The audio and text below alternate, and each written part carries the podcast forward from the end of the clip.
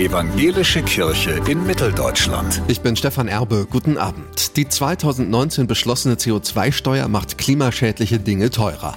Das Klimageld soll dafür sorgen, dass Menschen mit geringem Einkommen sogar etwas mehr Geld in der Tasche haben. Einfach gesagt, CO2-Steuer und Klimageld sind eine gute soziale Kombination.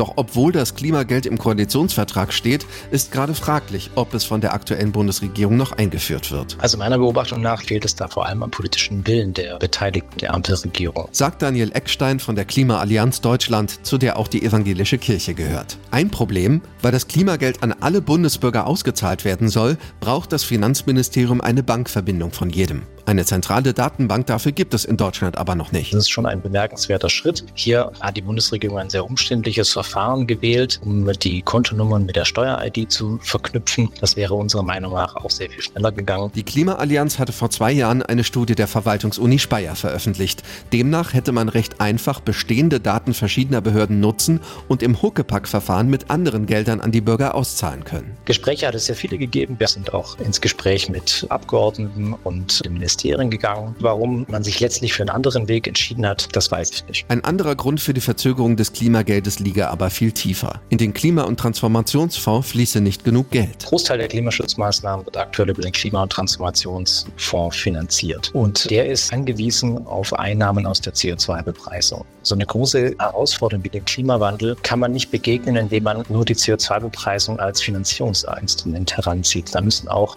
im Haushalt Mittel bereitgestellt werden. Stattdessen sollte mehr Geld aus dem Bundeshaushalt in den Klimafonds fließen, findet der Klimaallianz-Referent für Klimapolitik und soziale Gerechtigkeit. Klimatransformation macht ja einen großen gesellschaftlichen Umbruch notwendig, der viele Chancen beinhaltet. Aber dazu müssen wir auch uns Menschen in die Lage zu versetzen, an diesem Wandel teilzuhaben. Und deswegen muss dieser Wandel sozial gerecht ablaufen. Stefan Erbe, Evangelische Redaktion.